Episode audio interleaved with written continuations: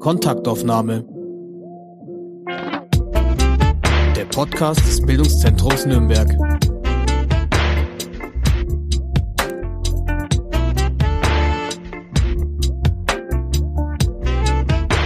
Herzlich willkommen bei einer neuen und in diesem Jahr auch letzten Ausgabe der Kontaktaufnahme.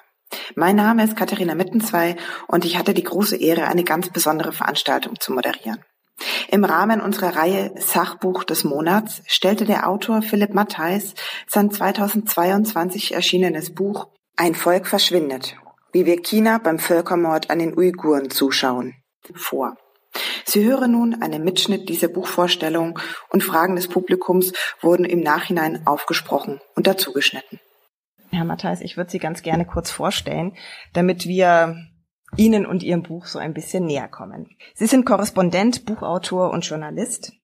Und alles begann mit einem Philosophiestudium in München. Sie gingen dann auf die Deutsche Journalistenschule. Von 2012 bis 2016 waren Sie China-Korrespondent der Wirtschaftswoche von 2016 bis 2019 berichteten sie aus Istanbul über die Türkei und den Nahen Osten und dann waren sie von 2019 bis 2021 Ostasien-Korrespondent des Sterns. Sie sind Herausgeber von Bling Bling, einem äh, Newsletter, einem wöchentlich erscheinenden, über Bitcoin, Geld und Freiheit und haben mit einem ihrer Kollegen Kryptopia herausgebracht, ein Buch über die Zukunft von Bitcoin und Blockchain. Bevor wir jetzt zu unserem eigentlichen Thema kommen und um Sie noch ein bisschen näher kennenzulernen, wie kommen Sie denn darauf, sich mit den philosophischen Hintergründen von Wirtschaftsfragen zu beschäftigen? Das ist eine gute Frage, da müsste ich jetzt nachdenken. Lange nachdenken. Ähm, aber das waren immer, ich meine, Sie haben das jetzt ja auch schon vorgelesen. Ich, ich kann mir vorstellen, dass wenn jemand diese Biografie hört, dass er dann denkt, so was hat denn jetzt äh, China und die Uiguren mit, äh, mit äh, Bitcoin und Geld zu tun? Aber tatsächlich sind es einfach so zwei Stränge in meinem Leben, die mich immer äh, interessiert haben. Mich hat von klein auf immer Wirtschaft interessiert, mich haben fremde Länder interessiert und ähm, mich hat zu einem gewissen Teil auch immer philosophische Fragen interessiert. Und ähm, manchmal treffen sich diese Interessen sehr gut und manchmal treffen sie sich weniger gut. Dann läuft es eher so parallel oder entwickelt sich in verschiedene Richtungen. Aber ähm, zurzeit ähm, ähm, trifft sich das irgendwie so ganz gut, ich das mhm. Gefühl, weil ich schon immer auch ähm, dann entdecke, bei diesem Buch könnte man auch etwas über Geopolitik und Wirtschaft reden, vielleicht kommen wir das noch. Es hat auch eine, eine wirtschaftliche ähm, Komponente, die zumindest Teile erklärt insgesamt habe ich, ähm, gucke ich mir gerne halt die Welt unter so einer, ähm, unter so einer Perspektive an, weil ich den Eindruck habe, es erklärt oft mehr. Und ähm, manchmal sind das auch so Ebenen, die vielleicht eher so ein bisschen zu kurz kommen, auch in der alltäglichen Berichterstattung. Mhm. Das ist eine ganz wunderbare Überleitung zu Ihrem Buch. Ein Volk verschwindet, wie wir China beim Völkermord an den Uiguren zuschauen. Sie haben gerade gesagt, ein Thema, das vielleicht ein bisschen zu kurz kommt. Damit wir in unser Kernthema ein bisschen besser hineinfinden, können Sie uns, wie Sie das auch in dem Buch machen, eine, einen kleinen geografischen und auch kulturhistorischen Abriss über die uigurische Minderheit in China geben? Ähm, sehr gerne. Das ist auch, glaube ich, ganz gut, wenn ich da so frei spreche und das nicht vorlese. Ich, im, Buch gibt es einen Artikel, was äh, ein Kapitel, was sich ähm, dezidiert damit nochmal auseinandersetzt. Ähm, aber sonst, glaube ich, wird das so eine äh, Geschichtsvorlesung, die manchmal auch sehr langweilig sein kann. Aber jedenfalls, es geht um die Provinz, die die Chinesen Xinjiang nennen. Das heißt, ähm, auf Deutsch übersetzt neue Grenze. Die Uiguren, die diese Provinz seit Jahrhunderten oder Jahrtausenden bewohnen, nennen es einfach Turkestan bzw. Ostturkestan. Ja. Und ähm, wenn man sich auf der Karte anguckt, ist das dieses, man hat so diesen, diesen, diesen, diesen Bauch Chinas, ja, der so Richtung Japan reicht und dann Xinjiang ist, ist dann diese Region, die wirklich so in den, in den westlichen Teil fast schon nach, also grenzt an Kasachstan, also grenzt an Russland, Kasachstan und viele ähm, zentralasiatische Staaten. Und ähm, und dann kommt man, glaube ich, auch sehr schnell zu der Geschichte der Uiguren. Das ist ein Turkvolk und unterscheidet sich wenig von den ähm, Ethnien, die in Zentralasien leben. Also das Turk, Turkvolk spricht eine Turksprache. Wenn man dort ist, also es fällt einem auch auf, dass die Leute kaum chinesische Gesichtszüge haben, sondern ähneln manchmal auch Leuten, wie sie in der Türkei aussehen. Selbst die Kleidung ist ein bisschen ähnlich, das Essen ähnelt sich, hat alles ein bisschen mehr Ähnlichkeiten eigentlich zum Türkischen als man das so in der ähm, Region erwarten würde. Ja. Ähm, ich glaube, ganz wichtig ist auch noch, dass die Uiguren äh, muslimisch sind, sind ungefähr im 11. 11. Jahrhundert haben die sich zum Islam bekehrt und waren eigentlich vor allem immer ähm, Teil des äh, wie sagt man, turkstämmigen islamischen Kosmos in Zentralasien. Es hatte sehr viel mit der Seidenstraße zu tun, also viele Städte sind dort äh, reich und, ähm, und größer geworden, eben durch den Handel. Also das war, die Seidenstraße verlief von Ostchina ähm, durch Xinjiang über Zentralasien in die heutige Türkei. Und äh, wer dort angrenzt, also wer auf dieser Straße lag, hat eben von diesem Handel oft profitiert und sind teilweise sehr große Städte entstanden. Und ähm, eigentlich ist die Region erst so wirklich im 18. Jahrhundert ungefähr in den chinesischen Orbit geraten. Also da sind dann äh, Truppen des äh, damals noch der, der Manchus, also der, der Qing-Dynastie, haben das Land besetzt. Ähm, lange Zeit hat das nie wirklich ähm, groß Interesse in Peking gehabt. Ähm, es gab sogar noch, also Ende des 19. Jahrhunderts gab es noch Überlegungen, ob man die Provinzen nicht vielleicht einfach wieder räumen sollte, weil der Unterhalt der Beamten und der Soldaten eigentlich mehr gekostet hat, als die, als die Provinz eingespielt hat. Ja. Also das war wirklich so ein eigentlich ein Hinterhof ähm, des, des Kaiserreichs. Das hat sich dann natürlich ein bisschen geändert mit der ähm, mit der maoistischen Revolution 1949 Damals hat man dann ähm, den Bereich sehr viel stärker integriert und das war, glaube ich, sehr wichtig. Es war der Beginn dann auch nach 49 der Siedlungspolitik, wo man dann Han-Chinesen in Xinjiang angesiedelt hat. Ja, es waren damals noch äh, relativ überschaubare Zahlen, hat dann ab 1980 noch, 1990 nochmal sehr ähm, stark zugenommen, so dass man jetzt in manchen Teilen des Landes eigentlich schon eine han-chinesische Mehrheit hat, also wo die Uiguren quasi so zur Minderheit in ihrer, in ihrer Stammheimat ähm, geworden sind, ja. Also nochmal um Eckdaten, das, das glaube ich, wenn man jetzt hin, hinreisen könnte, sieht man das auch sehr schnell, dass ähm, die Menschen dort, die dort leben, anders sind. Also unterscheiden sich einfach physisch, optisch und auch kulturell sehr stark von dem, was man eigentlich so als Europäer von China ähm, im Bild hat. Ja, also es sind die Leute haben oft äußerlich einfach ähneln eigentlich mehr so das, was man sich unter Türken vorstellt, ja. Also auch, was ich, die Kopftücher, die Kleidung ist ähnlich, das Essen ist ähnlich und die Sprache ist auch ähnlich. Also das ist, ähm, das ist vielleicht so ein, ich glaube, es ist ein bisschen mehr entfernt als Deutsch und Holländisch, aber man, so mit den Zahlen sind ähnlich und so einfache Wörter wie Farben sind auch noch ähnlich wie im Türkischen, ja. Und ähm, ich glaube, darüber werden wir uns dann gleich mehr sprechen. Ähm, es geht Peking ähm, seit ungefähr zehn Jahren sehr stark darum, eigentlich da eine kulturelle ähm, Angleichung stattfinden zu lassen, die halt sehr brutal umgesetzt wird. Genau. Können wir da, darüber weitersprechen? Warum denn? Warum hat die chinesische Regierung so ein Interesse daran, die Minderheit auszulöschen? Ich glaube, also es gibt einen äh, ganz allgemeinen Hintergrund. Ich glaube, dass der, der, das Herrschaftsverständnis der kommunistischen Partei einfach auf Kontrolle abzielt und dass da sehr wenig Verständnis erstmal für Andersartigkeit, Diversität oder in irgendeiner Form von Nichtkontrolle ist. Ja, das glaube ich war schon immer so. Ich glaube, das haben auch ähm, autoritäre Systeme einfach so an sich, dass man ein großes Interesse hat zu kontrollieren. Und dass dadurch alles, was anders ist, erstmal suspekt ist. Ne, Glaube ich, eine andere große Rolle spielt vor allem seit 2001 dann auch die Religion, dass ähm, man in Peking denkt, man hat da, man hat da quasi ein, ein, ein ein, ein metaphysisches Element, auf das man keinen Zugriff hat. Ja? Also Leute folgen anderen ähm, Werten, als ähm, sich das die Partei so ausgedacht hat. Ja? Ich glaube, das ist das, das ist mal so der der der allgemeine eher so philosophische Hintergrund, warum man eigentlich kein Interesse hat, dass es dort eine andere Minderheit gibt. Und dann, ähm, ich glaube, der zweite Punkt warum das jetzt in den letzten Jahren ähm, so zugenommen hat, hat, hat dann tatsächlich eine wirtschaftliche Perspektive, nämlich dass Xinjiang ähm, jahrelang oder jahrzehntelang Hinterhof von Peking war und plötzlich sehr stark in den Fokus gerückt ist. Das hat sehr viel zu tun mit ähm, der neuen Seidenstraße. Das ist mein aktuelles Buchprojekt, ähm, das sich sehr stark mit den Auslandsinvestitionen von China beschäftigt. Und ähm, die Provinz Xinjiang, ich müsste jetzt nochmal nachzählen, aber ich habe es ich hab's im Buch auch geschrieben. Also ohne Xinjiang, ohne diese Provinz hätte China, ich glaube, acht oder neun Ländergrenzen weniger. Ja, also das ist äh, plötzlich ist es nicht mehr Hinterhof, plötzlich ist es so Tor zu Asien.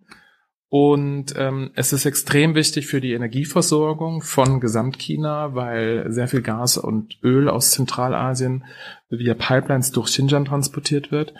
Und Xinjiang ist auch selbst sehr wichtig geworden, weil ähm, das quasi auch die rohstoffreichste Provinz Chinas ist. Also es gibt sehr viel Kohle dort.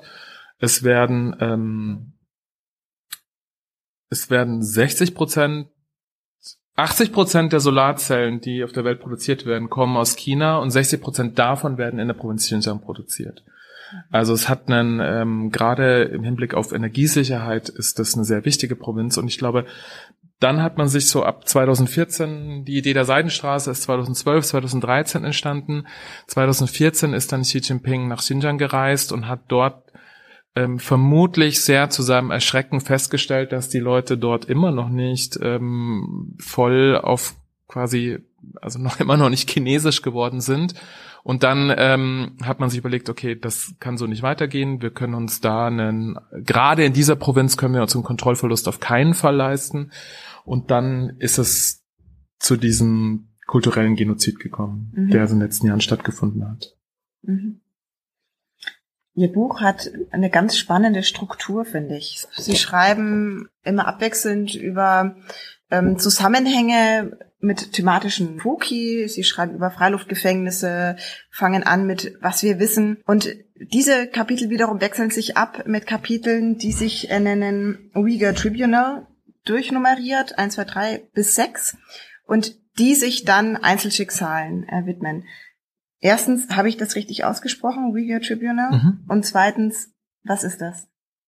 Ähm, das Riga Tribunal ist eine ähm, Veranstaltung, die in London, ich glaube insgesamt dreimal jetzt stattgefunden hat und das ist sozusagen die umfangreichste Sammlung von Zeugenberichten, also von Leuten, die in den Lagern waren und ähm, die dort vor Publikum Aussagen und ihre Erlebnisse schildern. Und das ist ganz besonders wichtig, weil die chinesische Regierung eigentlich bis heute versucht, die Lager zu leugnen und sagt, dass es sowas nicht gibt und dass es Einzelzeugen natürlich es ist immer ein bisschen leichter, Einzelzeugen zu diskreditieren, zu sagen, na ja, der oder diejenige übertreibt, ist traumatisiert, ganz so war es schon nicht und so weiter.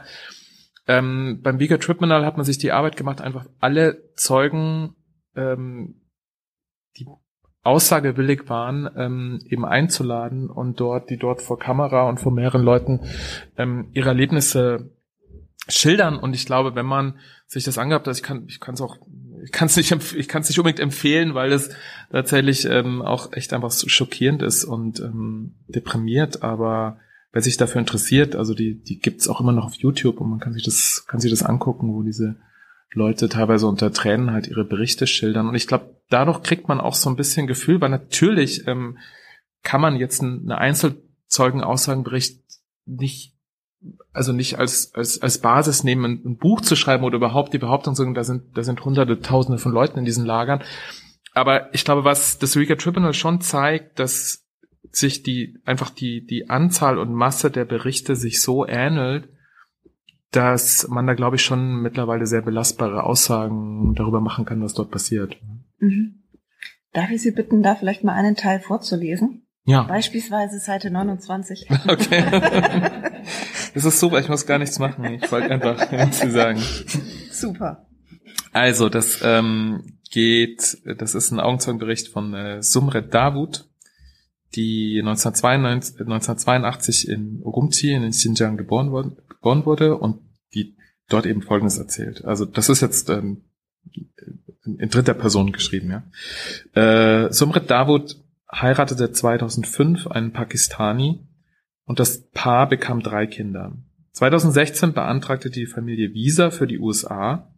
Daraufhin wurden im August 2017 ihre Reisepässe von den chinesischen Behörden eingezogen und ihre biometrischen Daten erfasst. Sie erinnert sich, dass die Überwachungsmaßnahmen 2016 massiv zunahmen. Sie musste auf dem Handy eine App installieren, die ihre Gespräche abhörte.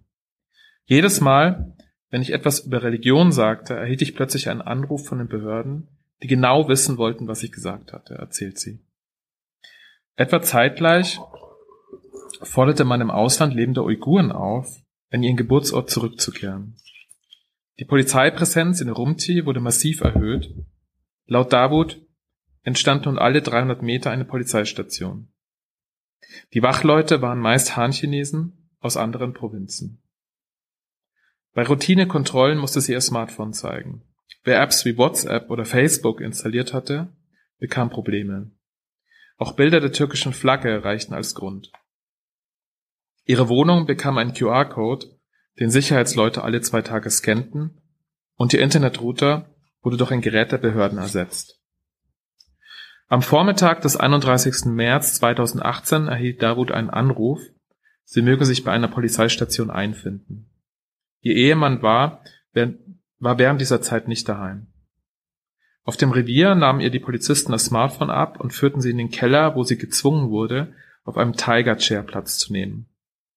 Ein Metallstuhl mit Fesseln für Hände und Füße, die ihr angelegt wurden. Anschließend begann ein Verhör, das bis zum Morgen des nächsten Tages dauern sollte.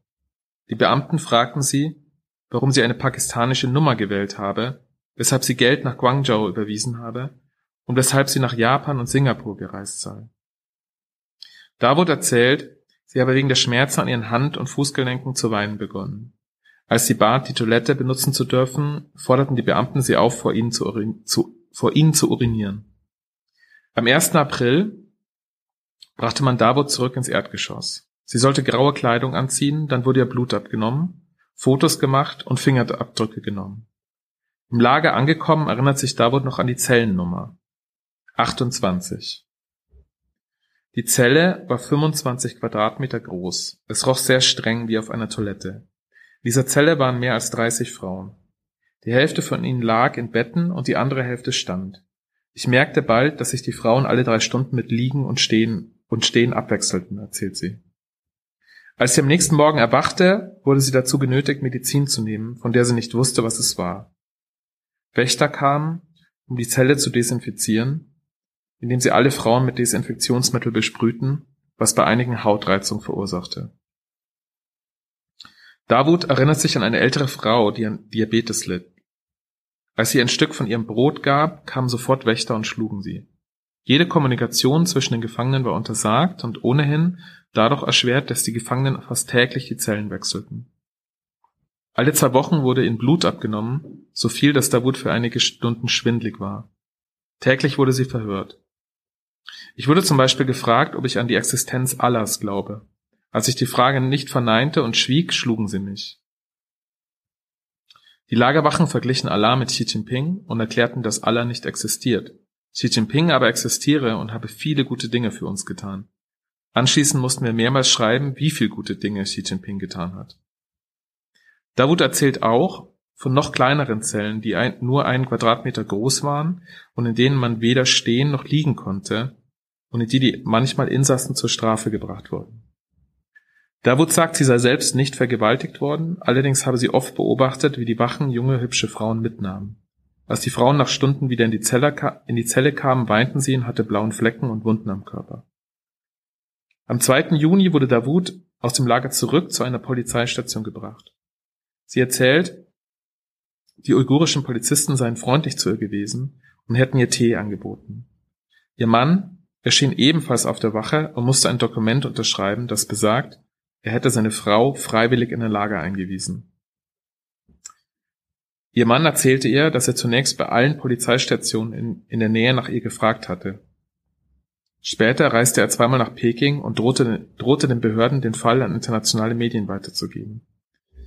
Wieder in Freiheit aber wurde Davut und ihrer Familie eine Hahn-Familie zugeteilt.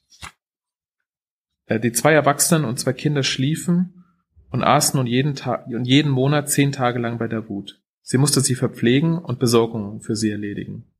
Die Chinesen stellten immer wieder Fragen über ihre Religion, um zu überprüfen, ob die Umerziehung erfolgreich war. Außerdem war es von nun an Pflicht, jeden Montagmorgen einer Flaggenzeremonie beizuwohnen. Nach einer dieser Veranstaltungen wurde Davut und 200 anderen Frauen aufgefordert, noch länger zu bleiben. Ihnen wurde mitgeteilt, dass sie sich sterilisieren lassen müssen. Die Prozedur fand im November 2018 statt. Nach einem, nach ihrem Krankenhaus, Krankenhausaufenthalt wurde Davut von den bei ihr einquartierten Chinesen darüber befragt, ob sie die Operation auch für sinnvoll erachtet habe. Am 27. Januar 2019 erhielt Davut und ihre Familie schließlich ihre Pässe zurück. Kurz darauf flogen sie nach Islamabad in Pakistan und von dort aus weiter in die Vereinigten Staaten von Amerika. Dort begann Davut mit amerikanischen Medien über ihr Schicksal zu sprechen. Kurz darauf bekam sie einen Anruf von ihrem Bruder in Urumqi. Er sagte, ich solle damit aufhören, die Polizei hätte unseren Vater inhaftiert. Am 23. September 2019 sagte Davut von den Vereinten Nationen in New York aus. Die chinesische Regierung bezeichnet sie daraufhin öffentlich als Lügnerin. Am 12. Oktober erfuhr sie, dass ihr Vater gestorben war. Mein Vater war ein gesunder Mann. Ich bin mir zu 100% sicher, dass die chinesische Regierung ihn körperlich und seelisch misshandelt hat und so für seinen Tod verantwortlich ist, sagt sie. Davut fühlt sich bis heute nicht sicher, sie leidet noch immer unter den körperlichen Folgen der Operation. Diese Aussage zu machen, muss unheimlich viel Mut erfordern. Erstens Mut, das natürlich auszusprechen. Zweitens Mut, denn es bedeutet, man bringt die eigene Familie in Gefahr. Wie leben die Überlebenden? Wie schaffen sie es, äh, diesen Mut aufzubringen und welche Folgen kann das haben? Schwierig. Also ich, ich äh, kann dazu natürlich jetzt nicht, kann auch nicht in die Leute reingucken. Ich habe ähm, ich glaube nur, dass da tatsächlich einfach so zwei sehr gegensätzliche Emotionen in den Leuten herrschen. Also dass sie natürlich auf der einen Seite sehr viel Angst haben und ähm, ähm, sich um ihre Verwandten Sorgen machen. Auf der anderen Seite, glaube ich, gibt es auch wirklich einfach ein sehr starkes Bedürfnis nach, ja, nicht gar nicht mal unbedingt nach Gerechtigkeit, aber zumindest um halt ähm, das irgendwie in die Öffentlichkeit zu bringen. Also ich habe in in Istanbul in Türkei, das ist so die größte uigurische Diaspora, dort mit Leuten geredet und das ist schon so eine ja Form von von von Traumatisierung, aber auch irgendwie so ein ewiger Kampf irgendwie, ja, das zumindest ähm, zumindest ein bisschen gehört zu werden, ja. Also das ist ähm, tatsächlich sehr, sehr schwierig. Ich glaube, also was man nicht vergessen darf bei den Leuten, die, die jetzt aussagen, die, die haben es natürlich irgendwie geschafft. Also die sind schon, haben ein gewisses Maß an Sicherheit halt erreicht. Die haben auch oft, ähm, tatsächlich beziehen sich sehr viele, ähm, sehr viele Aussagen kommen von äh, Leuten, die einen kasachischen Pass haben, also die ähm, sind ethnische Uiguren, aber haben in der Provinz Xinjiang gelebt, aber halt haben eine kasachische Staatsbürgerschaft und denen hat man dann eher eine Ausreise gestattet, als mhm. denen, die quasi nur eine chinesische Staatsbürgerschaft hatten. Viele haben natürlich immer noch Verwandte da, aber mittlerweile so seit ungefähr seit zwei Jahren sind Kontakte eigentlich fast komplett abgerissen. Also mhm. die Leute, mit denen ich gesprochen habe, die haben eigentlich alle gesagt, dass sie seit am Anfang 2016, 2017 war noch so ein bisschen Kontakt möglich seit ähm, 2018 ungefähr kommt einfach gar nichts mehr. Ja. Mhm. Was ist denn Ihre Erklärung dafür, dass die Welt davon bisher so wenig wusste? Hm. Ist auch eine gute Frage. Also jetzt so als Journalist kann ich schon sagen, dass es natürlich immer wieder so Trendthemen und Modethemen gibt, ja, die immer wieder mhm. mal so aufflackern und das hat dann hat dann oft ganz verschiedene Gründe, warum gerade was in der also warum die Welt auf Aufmerksamkeit gerade auf ein bestimmtes Thema ist und warum gerade nicht, ja. Also nur als Beispiel, also ich meine, so Ende der 90er haben wir uns alle wahnsinnig viel mit Tibet beschäftigt. Da ist ja nichts besser geworden. Also die Situation in Tibet ist, hat sich ja eigentlich eher verschlimmert, aber wir reden halt nicht mehr so viel darüber, ja. Ähm, derzeit gucken wir aus guten Gründen sehr genau hin, was, äh, was in, in, in Russland passiert, ja. Mhm. Ähm, und äh, tatsächlich, also das ist auch ganz interessant irgendwie mit der mit der Aufmerksamkeit für dieses Buch. Also es war natürlich ähm, es ist, es, es ist mal so kurz hochgeflackert und jetzt habe ich das Gefühl, so seit, seit ein paar Monaten ist es gerade die Aufmerksamkeit. Also wir haben, wir haben, wir gucken, wir beschäftigen uns gerade mit anderen Sachen, ja. Also es scheint gerade wichtigere Sachen zu geben. Ähm, ein anderer Punkt ist sicherlich auch, dass ähm, das eine, alles eine politische Komponente hat. Also seit unter Trump ging es los, dass man, dass man China, ähm, dass man da auf, auf einen Konfrontationskurs gegangen ist. Mittlerweile ist das, ähm, ist das parteiübergreifend amerikanische Linie, dass man, dass man China härter anfasst. Ähm, und seitdem hört man auch aus, aus, ähm, aus Amerika ein bisschen mehr zu dem Thema. Äh, in Deutschland ist es halt immer noch so, dass wir halt einfach sehr gute Geschäfte mit China machen, dass wir zum gewissen Grade auch sehr abhängig sind von China. Und ähm, darüber sprechen wir ja vielleicht noch, aber es gibt halt auch einige deutsche Firmen, die dort produzieren und die jetzt auch nicht so ein großes Interesse haben, dass man da mit einem Spotlight hinguckt, ähm, was, was dort genau passiert.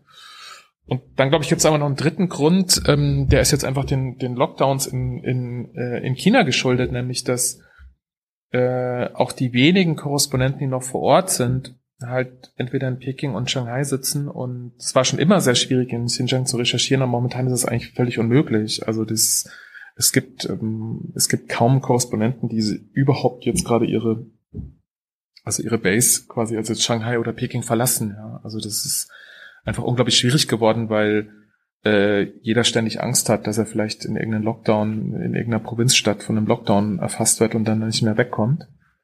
Ähm, und so sind halt aktuellere Recherchen in Xinjiang, in Xinjiang auch kaum möglich. Mhm. Sie sprachen über große deutsche Firmen, widmen ja auch in Ihrem Buch, ich glaube, ein ganzes Kapitel VW. Welche Macht hat Volkswagen oder wer muss wie viel Druck auf Volkswagen ausüben, um da politisch etwas zu erreichen? Volkswagen sagt, sie beschäftigen keine ZwangsarbeiterInnen. Dann ist es ja okay, dass sie da sind. Oder nicht? Also ich glaube, man muss vielleicht erst nochmal mit einem Missverständnis, das hin und wieder aufkommt, ähm, aufräumen. Sie haben es jetzt schon gesagt, also tatsächlich beschäftigt Volkswagen keine Zwangsarbeiter, ja. Ähm, das ist jetzt nicht das Problem, dass die in irgendeiner Weise an dem von dem Lagersystem direkt profitieren. Es ist sogar im Gegenteil so, ich habe es, glaube ich, in einem Buch noch geschrieben, das ist zwar ein bisschen länger her, aber als ich dort war, und ähm, das war kurz nach der Eröffnung des Werks 2013, und ähm, da ist Volkswagen ist ein begehrter Arbeitgeber. Also da will viele Uiguren wollen sehr gerne dort arbeiten, weil sie wissen, die Bedingungen dort sind sehr gut und ähm, sie verdienen relativ gut im Vergleich zu den dortigen Unternehmen. Also das, äh, das muss man, bevor man darüber spricht, glaube ich, nochmal ganz klar sagen, darum geht's nicht. Es geht nicht darum, dass die Zwangsarbeiter beschäftigen. Ähm, aber dann muss man sich natürlich auf einer moralisch-ethischen Frage die, die, die äh, Ebene die Frage stellen, ähm, wenn man weiß, was für ein massives Ungerecht da geschieht und in was für einer, in was für einem Ausmaß das geschieht. Also kann man wirklich einfach noch so tun, als, als sei da nichts und munter Autos zu, weiter zusammenschrauben, ja. Also das, ähm, das, das finde ich schon irgendwie, das finde ich schwierig. Ich, ich will mich da auch gar nicht jetzt ein, ein endgültiges Urteil erlauben, wie man damit umzugehen hat, weil ich glaube, das ist dann auch insgesamt aber eine Frage, die sehr schwer zu beantworten ist. Aber man kann sich das ja nur mal vorstellen, was wäre denn, wenn man jetzt selbst Leiter von diesem Werk wäre, ja, man wird von Volkswagen dorthin entsandt und äh, sitzt dann in Rumtier und, und weiß, was in, was in dieser Provinz, in dieser Region passiert. Also, ich finde das schon sehr schwierig und als äh, und als Volkswagen als Konzernleitung äh, finde ich das auch sehr schwierig, gerade mit dem nicht nur, aber auch mit mit dem Hintergrund, mit der Geschichte von Volkswagen, ja, mhm. die ja doch eine Zwangsarbeiter, ähm, also eine, eine Historie aus dem Dritten Reich dort noch haben. Also ich glaube, es wäre es ist ich glaube, da kann man schon, da kann man schon von den Unternehmen verlangen, zumindest ein Zeichen zu setzen und nicht so zu tun, als wüsste man nichts. Mhm. Das würde ich übrigens auch dem, ähm, dem damaligen VW-Chef äh, vorwerfen. Der hat noch 2019 im Interview mit der BBC gesagt, er, er wisse davon nichts. Und mhm. also mhm. das meine ich, war mindestens gelogen. Und wenn es nicht gelogen war, dann fragt man sich auch, also wie kann jemand den Job machen und, und davon nichts mitkriegen, ja. Gibt es denn unter der han-chinesischen Bevölkerung auch Menschen, die Solidarität für die unterdrückte Minderheit zeigen? Leider, also leider fast gar nicht. Also tatsächlich ist jetzt, wenn man in Shanghai oder Peking ist, ähm, wissen die meisten Chinesen einfach nichts davon. Und wenn man sie darauf anspricht, dann ziehen sie sich eher auf den Standpunkt, naja, das ist doch westliche Propaganda. Das stimmt doch alles gar nicht zurück. Ähm, also ich würde, ich würde, ich würde es mal so formulieren. Ich glaube, sowas wie, wie Solidarität kann irgendwie gar nicht entstehen. Also weil wirklich das, das Internet, die Internetzensur nochmal in China so massiv zugenommen hat, dass die Leute einfach die, die Informationen nicht haben. Und ähm, und dann ist es natürlich auch nochmal so, glaube ich, wenn man das erfährt, ich meine, das, schockt ja sogar uns, wenn man wenn man darüber erfährt, was dort passiert. Ich glaube, als Chinese ist es nochmal schockierender und nochmal mhm ähm, nochmal schwerer zu glauben, dass das, dass das im eigenen Land passiert, ja. Und, und gleichzeitig un unternimmt halt die Regierung auch sehr, sehr viel ähm, da in Richtung Gegenpropaganda. Also man, man beschäftigt irgendwie Internetblogger und, und organisiert Reisen, die sozusagen das schöne, exotische Xinjiang zeigen und dann sieht man ein paar Uiguren in, äh, in, in, äh, in ihrer Tracht tanzen und, und vermittelt ihnen so das Bild, ja, du kannst ja mal den exotischen Teil Chinas erleben und das ist alles wunderbar und interessant dort. Also ich glaube tatsächlich, dass es als Chinese sehr, sehr schwierig ist, ähm, sich davon ein adäquates Bild zu machen und dann im zweiten Schritt irgendwas, irgendwie sowas wie Solidarität zu entwickeln mir kommt jetzt auch gerade beim Sprechen, natürlich, es wäre schon interessant, ähm, wie, wie es mit den Han-Chinesen in, in Xinjiang aussieht. Also da habe ich we äh, wenig mitbekommen jetzt, wie, weil die natürlich in irgendeiner Weise eher davon was merken, weil sie kon konkret vielleicht im Alltag irgendwie merken, dass ein Nachbar seit Monaten fehlt, ja. Aber es war damals schon auch immer so, dass das schon eine Parallelgesellschaft ist. Also die, Chinesen und die Uiguren haben quasi nichts miteinander zu tun. Die leben wirklich in, in getrennten Welten. Und ich glaube, dass es auch dort viele Leute einfach nicht mitkriegen, nicht hinschauen wollen, das einfach nicht bemerken, ja. Äh, zu sagen, äh, Solidarität ist nicht möglich, das ist natürlich schon eine starke Aussage und Sie schreiben darüber auch in Ihrem Buch, beziehungsweise schreiben, dass die nationalistische Stimmung in China ansteigt. Wie nehmen Sie denn diesen Anstieg des Nationalismus wahr und vor allem auch Sie und andere China-BeobachterInnen? Also eine, mir ist das sehr stark aufgefallen. Ich war ja, war ja ähm, zweimal in China. Also ich bin Ende 2015 ähm, weg aus Shanghai und kam dann, kam dann Ende 2019 wieder. Und den Unterschied fand ich, fand ich schon frappierend. Also abgesehen davon, dass in Shanghai wirklich alles mit Überwachungskameras zugepflastert war. Also wir standen mal an einer Kreuzung und haben einfach gezählt und ich glaube, es waren zwölf Kameras, die auf eine Kreuzung geschaut haben. Ähm, ah ja, und dann genau eine, eine, eine, eine Anekdote fällt mir auch noch gerade ein. Also das war, ich bin, ich bin dann im Herbst 2019 in Shanghai angekommen und habe mir erstmal ein Airbnb genommen, also für die ersten Wochen, um mir, um mir dann in Ruhe eine Wohnung suchen zu können.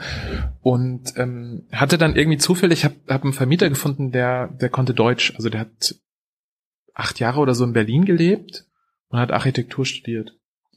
Und, und von so jemand würde man ja, würde man ja eigentlich erwarten, naja, okay, der hat äh, zumindest mal eine andere Perspektive auf die Sachen bekommen, ja. Mhm. Und zu der Zeit waren gerade die, ähm, die Unruhen in Hongkong. Also das war damals sehr in den Medien präsent und damals sind hier noch alle auf die Straße gegangen. Ähm, und ich habe mich so mit dem äh, ganz gut verstanden. Wir waren jetzt, wir waren jetzt nicht irgendwie befreundet oder sowas, aber es war so ganz, ganz angenehmer, netter Kontakt und so ist ja ganz nett, dass das so ein Vermieter ist, der auch Deut ein bisschen Deutsch kann und so. Ähm, und dann, und dann weiß ich noch, dass er mir so nach, nach ein paar Tagen so unaufgefordert ein, ein Video geschickt hat, wo Hongkonger Demonstranten ähm, also recht brutal auf, auf Sicherheitskräfte ähm, einprügeln. Und im Prinzip war so seine Message so von wegen, guck mal, das passiert wirklich. Die Demonstranten sind alle Randalierer, die, die wollen gar keine Demokratie, das sind alles Gewalttäter. Und ähm, ihr, ihr kriegt, also ihr kriegt von der westlichen Propaganda immer nur, ihr werdet da belogen quasi und ich weiß es besser. Und das fand ich, war so eine kleine Anekdote, aber das, das fand ich so recht schockierend. Und ich denke so, wow, jemand, der eigentlich ähm, eine, eine, eine viel weitere Perspektive mhm. haben müsste, ähm, schwenkt total auf diese nationalistische Note ein. Mhm. Dann gab es natürlich noch, also es gab noch viele andere Sachen, einfach dass die, das ging 2014, 2015 schon los, dass irgendwie so die Straßen mit mit einfach immer mehr Propagandasprüchen zugepflastert waren und dass sich das immer mehr auf Xi Jinping, auf die Person auch zugeschnitten hatte. Ähm, und man, man hat es einfach auch, man hat es auch so gespürt, also dass ähm, will das jetzt gar nicht irgendwie äh, glorifizieren, aber wenn man, also wenn man so um das Jahr 2010 als Ausländer nach China gekommen ist, dann war man so was unglaublich Besonderes. Das war schon auch, sagen wir mal, so ein positiver Rassismus, dass man da hingekommen mhm. ist und alle fanden einen ganz toll und super aufregend. Ähm, so, also 2019, 2020 in Shanghai hat einen so jetzt auf gut Deutsch niemand mit dem Arsch angeschaut. Also mhm. es war wirklich, es war nichts mehr Besonderes irgendwie, was, und es hatte eher so das Gefühl, das hat eher so, so, so ein Touch schon ins Negative gehabt, ja. Das ist jetzt, das sind jetzt alles nur so, so Gefühle, die man so hat, wenn man in, in der Stadt rumläuft. Aber man hat das, es war schon einfach spürbar, ja. Mit Corona hat es nochmal zugenommen, weil dann quasi den Leuten immer erzählt wurde, dass es die Ausländer sind, die das Virus bringen. Und dann war es zum Beispiel auch einfach wahnsinnig schwer, ein Taxi zu kriegen, weil Taxifahrer gesagt haben, mhm. nee, ein Ausländer nehmen sich mit, ihr habt, ihr habt ja, ihr habt ja das Virus. Mhm. Ähm, also das, das sind lauter, lauter so Sachen, das sind es lauter so Mosaiksteine. Ähm, aber das, das hat, hat definitiv zugenommen, ja. Und das würde ich sagen, war schon, ähm, das hat letztlich mit dem, mit dem äh, Regierungsantritt von Xi Jinping zu tun. Also 2013, glaube ich, ging das los. Und ähm, ich habe es dann halt sehr stark gemerkt durch den Kontrast, einfach durch die vier Jahre, die ich nicht dort war, ist mir das so aufgefallen. Sonst ist es, glaube ich, wäre es tatsächlich vielleicht auch eher wie so ein der, der Frosch im, im, im Wassertopf, wo das Wasser langsam wärmer wird, ja, also dann verändert sich das halt langsam und dann fällt einem das nicht so drastisch auf. Mhm. Also ich habe immer noch Freunde auch, die seit 10, 15 Jahren dort leben, die ähm, habe ich eher das Gefühl, dass es denen nicht so drastisch auffällt. Die würden mhm. eher sagen, na ja, das, dafür sind andere Sachen besser geworden und so weiter. Mhm. Ja. Und jetzt äh, wurden Bilder an uns herangetragen vom letzten Wochenende, große Proteste in vielen unterschiedlichen chinesischen Städten. Ganz viele Leute sind auf die Straße gegangen. Ich glaube, man äh, sprach auch von den wohl äh, intensivsten Protesten. Und das Erstaunliche an diesen Protesten ist ja offenkundig, dass obwohl es weder NGOs gibt noch soziale Medien, auf denen man sich vernetzen könnte, trotzdem voneinander wussten und die gleichen, wie soll ich sagen, Bedürfnisse oder viel stärker ausgedrückt, Beschwerden sozusagen äußerten, heftig. Das heißt, es scheint doch Schlupflöcher zu geben, es scheint doch Vernetzung möglich zu sein, es scheint doch so eine Art freien Geist zu geben. Wie stark ist denn die Macht der Bevölkerung? Also mich haben die Proteste auch persönlich sehr überrascht. Ähm, ich fand das auch sehr bemerkenswert, weil das wirklich, ja, man kann schon sagen, das sind, also es sind, waren jetzt die größten Proteste seit 1989. Also das, das hat so in dem, in dem Ausmaß einfach nicht stattgefunden in den letzten 30 Jahren. Das ist schon sehr bemerkenswert. Ähm, und dazu kommt, dass die Chine der chinesische Zensurapparat im Prinzip jetzt immer so funktioniert hat, dass man also Proteste gab es immer wieder in China, ja, davon kriegen wir aber oft nichts mit. Das sind halt oft sehr lokale Geschichten. Ähm, das ist auch nicht so, dass, dass, dass Protest überhaupt nicht zugelassen wird. Also es gibt immer wieder mal ein Dorf, das sich, was ich gegen eine Chemiefabrik äh, wehrt, oder es gibt ähm, Arbeiter, die protestieren, weil ihre Löhne nicht gezahlt worden sind. Das, das findet alles statt und das wird dann auch nicht nur brutal niedergeknüppelt, sondern das wird auch dann gelöst, ja. Ähm, aber wovor die Partei furchtbar Angst hat und immer noch hat, ist, dass ähm, sich die Proteste in irgendeiner Weise über mehrere im ganzen Land vernetzen und dass daraus eine Bewegung entsteht und am Ende vielleicht sowas wie ein charismatischer Führer kommt und weil da glaube ich fürchtet man dann wirklich sehr um ähm, um die eigene Macht und und so funktioniert auch die, die Zensur. Also die Zensur greift jetzt auch nicht jeden regierungskritischen Post daraus und löscht ihn, aber man guckt sehr genau darauf, inwiefern was vernetzt wird, inwiefern sich, wie oft was geteilt wird. Und das wird dann irgendwie unterbunden, ja.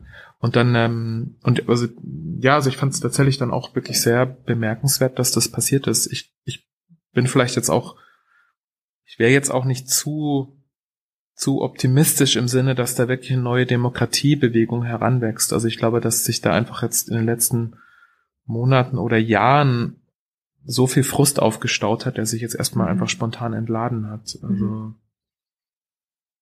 kann ich noch eine kurze Anekdote erzählen. Also ein Freund von mir ist mit einer ist mit einer äh, Chinesin verheiratet und deren Oma lag jetzt im Sterben und ähm, daraufhin ist sie sechs Wochen nach China gereist und Sie wissen ja wahrscheinlich, wie schwierig das gerade ist. Das sind immer so unglaublich viele Tests und also Corona-Tests und sonst alles Mögliche über sich ergehen lassen. Dann muss man in diese Quarantäne.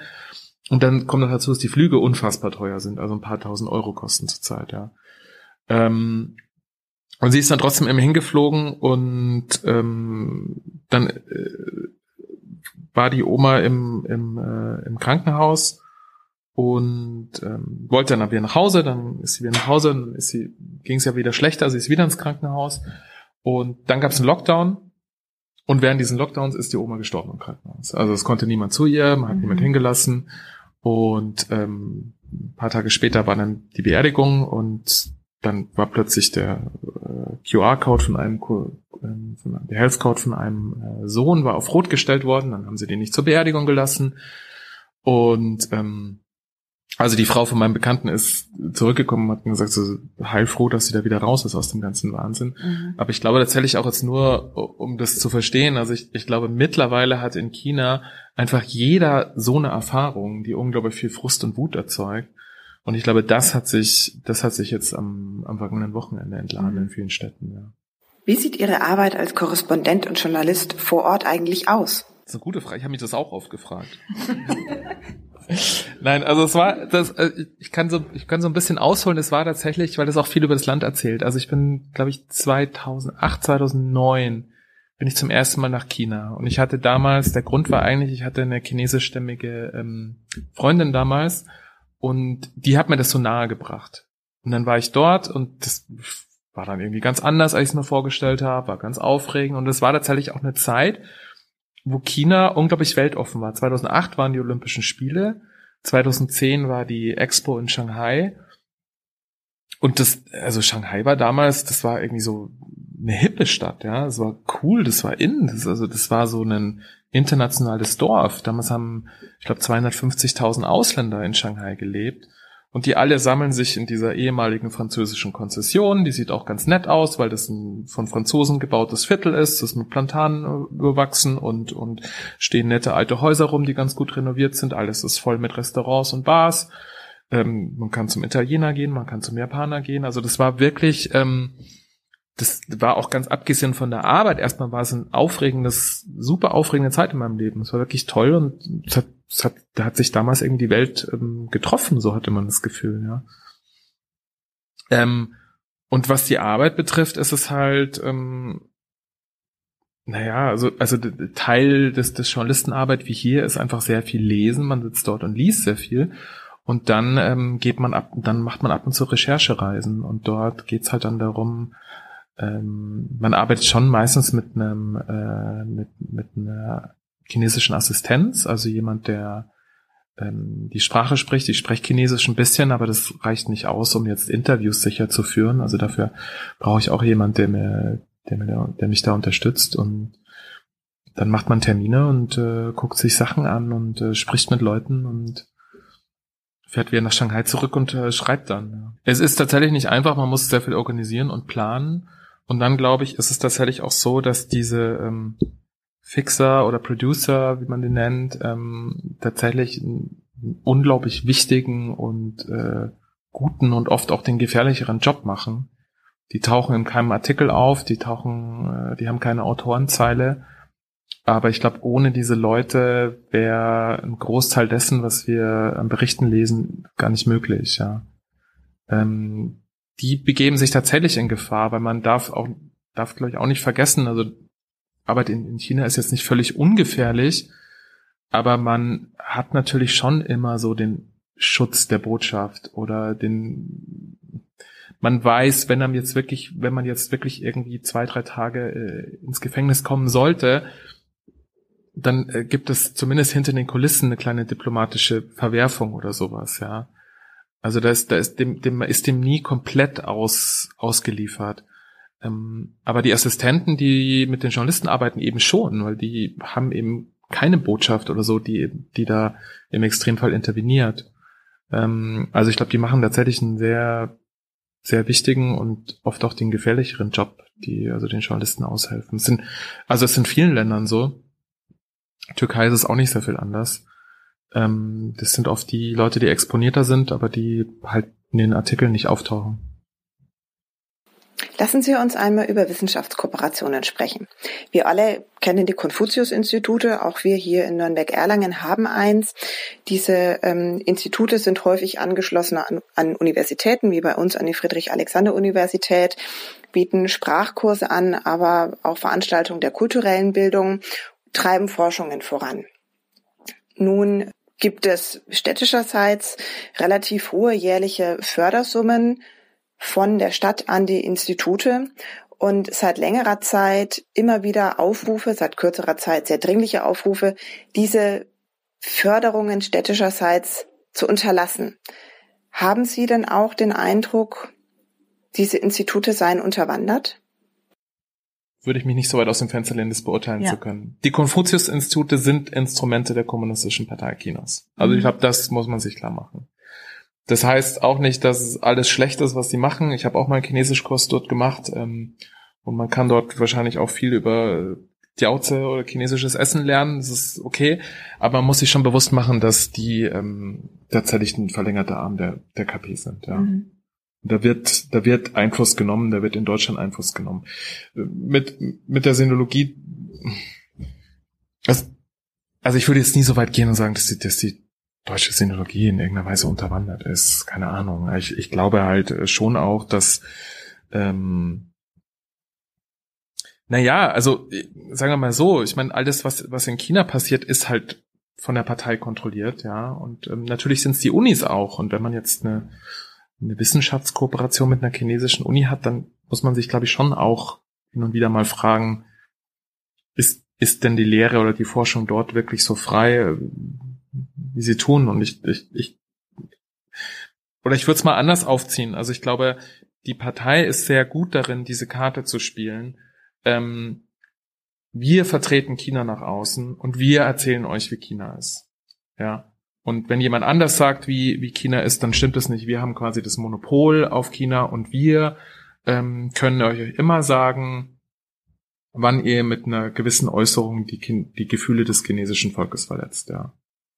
Ähm, das ist ja so eine Karte, die immer sehr gern gespielt wird, wenn man dann so quasi Kritik aushebt und sagt, oh, ähm, Sie können jetzt nicht das über China sagen, da, da über Tibet sagen, da verletzen Sie die, die Gefühle von mhm. ganz vielen Chinesen, ja. Mhm. Und ich finde, mhm. das ist immer so ein, das, das, das sollte eigentlich kein Argument sein. Und ich, und, und dann finde ich, was, was man immer sehr gut machen kann, also ich meine, es, es, es gibt ja ein zweites China, was demokratisch ist und was ähm, NGOs hat und, und was eine Zivil Zivilgesellschaft hat und das ist Taiwan. Und ich glaube, da könnte man, um ähm, dem entgegenzuwirken, könnte man dort einfach die Kontakte ausbauen und sich mal mit Taiwan beschäftigen. Mhm. Kann auch nach wie vor jedem empfehlen, mal nach Taiwan zu reisen, weil man dort tatsächlich ähm, wirklich noch die alte chinesische Kultur ähm, kennenlernen kann. Und zwar nicht das, was platt gemacht wurde durch die durch die Kulturrevolution und und durch den Kommunismus und dann durch den Staatskapitalismus, sondern in Taiwan hat sich eigentlich fast alles erhalten und es ist eine nach wie vor eine sehr faszinierende und und unglaublich reiche Kultur ganz anderes Kapitel, das ich auch unbedingt noch anreißen möchte, ist das Thema Digitalisierung aus verschiedenen Perspektiven. Auf der einen Seite Digitalisierung instrumentalisiert durch eine sehr starke Überwachung. Sie haben es schon erwähnt. Dann hatten Sie erwähnt die, ähm, ich müsste nachlesen, die Reiseblogger, mhm. die die Kulisse aufrechterhalten. Mhm welche, welche Rolle spielt die Digitalisierung hier in der Beherrschung der, der Bevölkerung, aber natürlich auch ähm, bezüglich des langen Arms in die Welt? Also erstmal innerhalb Chinas ist ist das schon extrem geworden, was also wie Digitalisierung für Überwachung genutzt wird. Ja. Also muss ich das noch so vorstellen, man hat ja in, China diese, diese App namens WeChat und bezeichnet man so als Taschenmesser aller Apps, weil die einfach alles macht. Also das ist quasi WhatsApp, Twitter, Facebook, Instagram, PayPal, alles in einem. Und ähm, es gibt keine Konkurrenzprodukte dazu. Das heißt, wenn die WeChat-App abgestellt wird, dann ist man quasi auch abgeschnitten links. Ähm, was, was dann noch passiert, so sind viele Sachen, die sind so ein bisschen im Wagen. Ähm, ähm, es gab letztens Berichte, dass diese PCR-Tests dann auch genutzt, genutzt werden, um einen, einen, also die chinesische Bevölkerung genetisch komplett zu erfassen.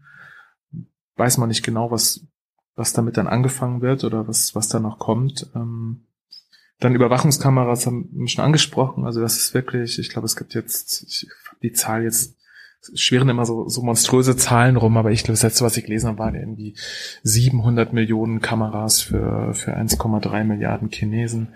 Also einer für, für zwei Personen. Ähm, ja, und in Xinjiang ist, äh, gibt's ja auch diese Sachen, diese Facial Recognition, also wo dann die Kameras quasi schon, die Software von den Kameras, die Gesichter erkennen kann und auch emotionale Erregungen erkennen kann. Ähm, und dafür also vieles von dem, was was dann später im ganzen Land Anwendung findet, wird in Xinjiang auch also erprobt. Das ist auch so ein bisschen das Labor Pekings um diese ganzen Techniken. Also diese Firmen wie zum Beispiel Hikvision und so weiter äh, probieren dort ihre Produkte aus oder füttern die Algorithmen mit den entsprechenden Daten, um sie dann später weltweit ähm, anzuwenden. Ähm, was das weltweit betrifft, also ich, ich finde es sehr gut, dass man äh, Huawei ähm, aus aus den äh, aus der aus den aus den Netzen hier mhm. ausgeschlossen hat. Das finde ich eine richtige Entscheidung.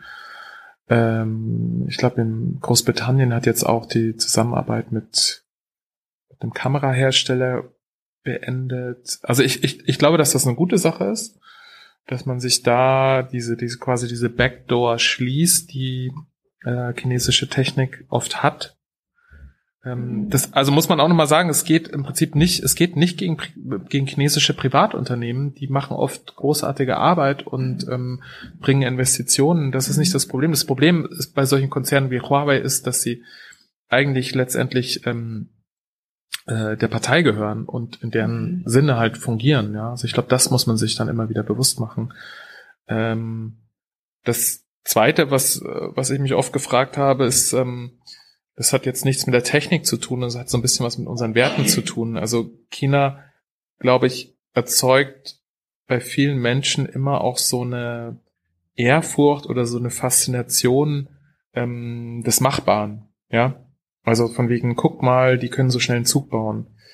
Ähm, oder die können so schnell Daten erfassen und ich, meine Meinung, das ist, äh, darüber kann man sicherlich sehr lange und sehr gut streiten, aber äh, ich habe mir das auch bei den Lockdowns gedacht. Also warum, warum kopiert man ausgerechnet ein totalitäres System bei der Seuchenbekämpfung? Ja, also das äh, und, und das war, also der Lockdown in Wuhan war eine chinesische Erfindung. Das war früher, vorher leider nicht in den Pandemie-Richtlinien der WHO. Das hat man von China kopiert und äh, das ist war, glaube ich, auch dort so. Das ist, glaube ich, auch nicht unbedingt böser Wilde, aber ich glaube, dass dann Entscheider im Westen auch da sitzen und und sich denken, wow, guck mal, was die Chinesen, die machen das einfach, die greifen einfach richtig durch. Mhm. Und so funktioniert's und so müssen wir es auch machen. Und, ähm, und da, glaube ich, vergisst man dann zu schnell, ähm, was der Preis für sowas ist. Und ja, ich glaube, das sind so diese, diese zwei Sachen. Das eine ist das technische, konkrete und das andere hat tatsächlich mehr mit, ähm, mit Werten zu tun und mit äh, ähm, vielleicht auch dem, dass man vergisst, welcher, welcher Preis den Machbarkeit hat, mhm. Kontrolle hat, ja. Mhm. Und jetzt, Sie schreiben darüber auch in Ihrem Buch, was können wir jetzt tun, außer uns zu informieren, außer vielleicht die eine oder andere Technik zu boykottieren? Ähm, das ist eine schwierig, das, das ist eine schwierige Frage. Also ich glaube, Sie haben es schon gesagt, ich finde, was man tun kann, ist sich informieren und ich finde, Ich finde, was unsere Politik machen kann, das klappt ja jetzt sozusagen ein bisschen besser als unter der Vorgängerregierung, dass man die Missstände deutlich anspricht und sie artikuliert. Ich glaube, das ist schon mal ein wichtiger Schritt. Denn ich glaube, auch davor war es ein bisschen chinesische Strategie zu sagen, ja, in China äußert man Kritik nicht öffentlich, deswegen bitte nur in Hinterzimmern. Und dann hat man sich dem angepasst, hat dann immer nur, dann ist Merkel und so nach, nach Peking geflogen und hat dann eine nette Pressekonferenz gegeben und dann hieß es immer, ja, aber wir haben schon, äh, im Hinterzimmer haben wir schon auch die Menschenrechtslage angesprochen. Ich weiß nicht, ob das, äh, ob man sich da nicht irgendwie der, der, auch der, der chinesischen Strategie auf den Leim gegangen ist, weil also meine Erfahrung ist, dass dass diese, diese ganze Geschichte mit dem mit dem Gesicht verlieren oder man darf niemand öffentlich öffentlich kritisieren, das ist äh, absolut Blödsinn. Also Chinesen kritisieren sehr sehr gerne öffentlich und machen teilweise sich auch einen Riesenspaß daraus, jemanden irgendwie ähm, vor allen anderen zu blamieren. Also zu behaupten, dass das sei irgendwie nicht Teil der Kultur, äh, so, also das mhm. glaube ich ist nicht so, ja. Ähm, ich glaube, was auch ein guter Schritt ist, ein konkreter Schritt, ist dieses Lieferkettengesetz, dass man einfach ähm, genauer hinguckt, wo die Produkte herkommen. Mhm. Und ich glaube, man kann das als Verbraucher einfach tun. Man kann seine eigenen Konsumentscheidungen dementsprechend anpassen. Ob man jetzt aus Riskierungssicht ein, ein Unternehmen dazu bringt, kann man lange drüber streiten. Ich glaube, in dem Fall ist es schon gut, weil einfach die Missstände so offensichtlich ist, dass man auch einfach von einem Unternehmen, äh, also dass man das sozusagen nicht nur sagt, naja, das ist, müsst ihr selbst entscheiden, ob ihr das machen wollt, sondern dass man da eben auch ähm, mit Gesetzen entgegenwirkt. Ähm, es ist schwierig. Ich, ich rede gerade auch mit, mit ähm, Bekannten darüber, die jetzt sagen, sie haben das Gefühl, dass es schon wieder, dass das Pendel zu sehr in eine andere Richtung schwingt. Also dass man China, dass man früher sehr, sehr viel oder zu viel Geschäfte mit China gemacht hat und sich da auch eine Abhängigkeit begeben hat, das würde ich auch bestätigen. Also ich glaube, da war man auch ähm, blauäugig. Manche haben jetzt schon das Gefühl, dass es wieder ins, ins andere Extrem geht, dass man sagt, jetzt, wir sollen jetzt gar keine Geschäfte mehr mit China machen, ja. Mhm. Ähm, das, damit tue ich mir auch so ein bisschen schwer, weil wenn man, wenn man die Welt dann nur so betrachtet mit, ähm, wir machen nur Geschäfte mit, mit, äh, mit Staaten, die unsere Werte hundertprozentig teilen, dann glaube ich, wird's halt einfach auch dann einfach sehr, wird die Welt irgendwann sehr klein. Ähm, und das ist auch nicht immer, nicht immer sinnvoll. Also das, deswegen glaube ich, ich finde, es ist eine ganz gute Mischung, weiter wirtschaftlich aktiv zu sein und gleichzeitig aber einfach dann auch Missstände direkt und aktiv anzusprechen. Ja. Mhm. Jetzt war ja vor einigen Wochen, fünf, vor fünf Wochen oder sowas, diese große Diskussion um die sukzessive Teilhabe von Hafenteilen in, äh, in Hamburg und auch in anderen europäischen Städten. Also wir sprechen jetzt nicht nur von, von deutschen Städten, sondern auch ganz Europa. Ähm, dem wurde ja, wenn ich richtig informiert bin, äh, zugestimmt. Also ich frage mich schon, wie es dann doch irgendwie immer wieder zu so China-freundlichen Prozessen kommen kann. Beispielsweise auch die Austragung der, der ähm, Olympischen Winterspiele mhm. in Peking Anfang des Jahres. Mhm. Also was die Investition betrifft, damit setze ich mich gerade sehr intensiv auseinander, weil mein äh, neues Buch, das im Mai erscheint, ähm, sich genau damit beschäftigt. Mhm. Ähm, das kann man auch differenziert betrachten. Also China hat sehr, sehr viel in Schwellenländern investiert, in Afrika, in äh, Sri Lanka gibt es ein ganz drastisches Beispiel, wo man ähm, großzügige Kredite verteilt hat, damit einen Hafen gebaut hat und als Sri Lanka dann Probleme hatte, den, den Kredit zurückzuzahlen, hat man den Hafen einfach konfisziert. Also der ist jetzt in chinesischer Hand. Ähm, es gibt ähnliche Tendenzen in Kenia, wo man eine Zugstrecke gebaut hat. Ähm, und da kommt dann oft der Verdacht auf, dass Peking vielleicht mit Absicht ähm, mit diesen Investitionen andere Länder in eine Abhängigkeit bringt, mhm. um sich dann irgendwann die Infrastruktur zu krallen. Ähm, da muss man, würde ich jetzt sagen, beim Hamburger Hafen ist das nicht unbedingt das Problem, ja, also weil ähm, es ist jetzt schon ein bisschen schwieriger, ähm, jetzt die viertgrößte Volkswirtschaft der Welt abhängig zu machen als ein Land wie Sri Lanka, was ähm, also einfach weil dann, äh, weil, weil sich da um ganz andere Summen prozentual dreht und man hat ja auch bei der Hafenbeteiligung habe ich das jetzt so gestaltet, dass die, dass die Stimmanteile ähm, da keine Rolle spielen.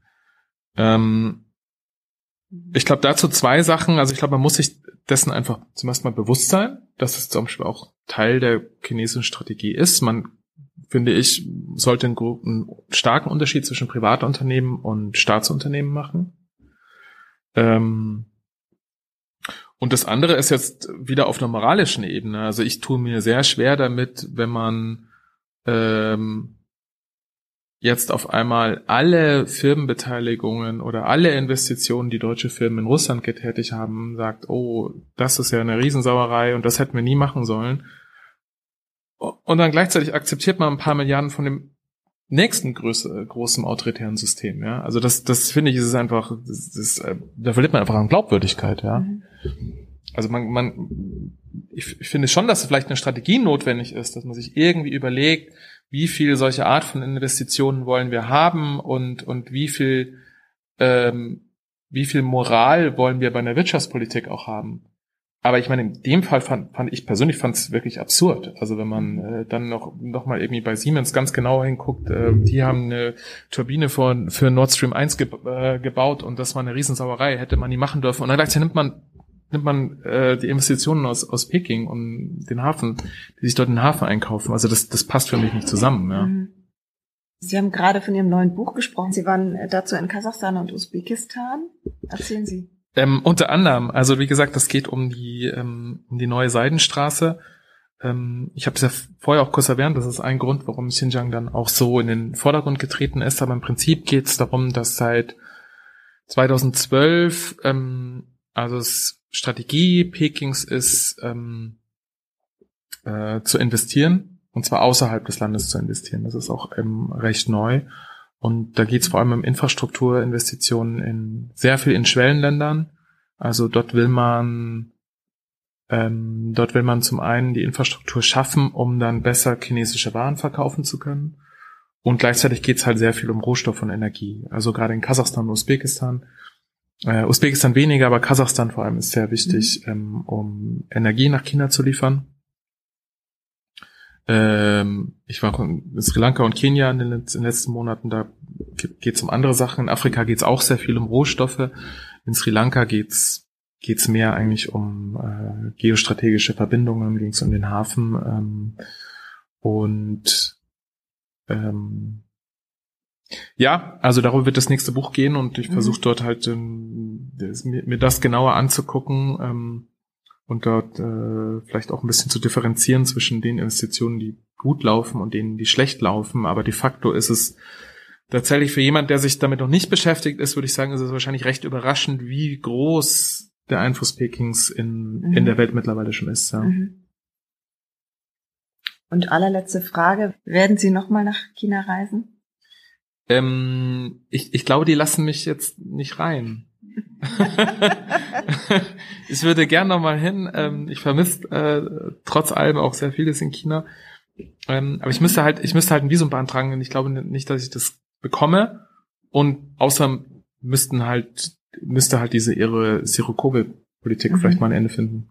Mhm dann wünschen wir Ihnen, dass Sie dann doch vielleicht noch mal bald rein dürfen. Dankeschön. okay, herzlichen Dank, Herr Matthijs. Ich danke.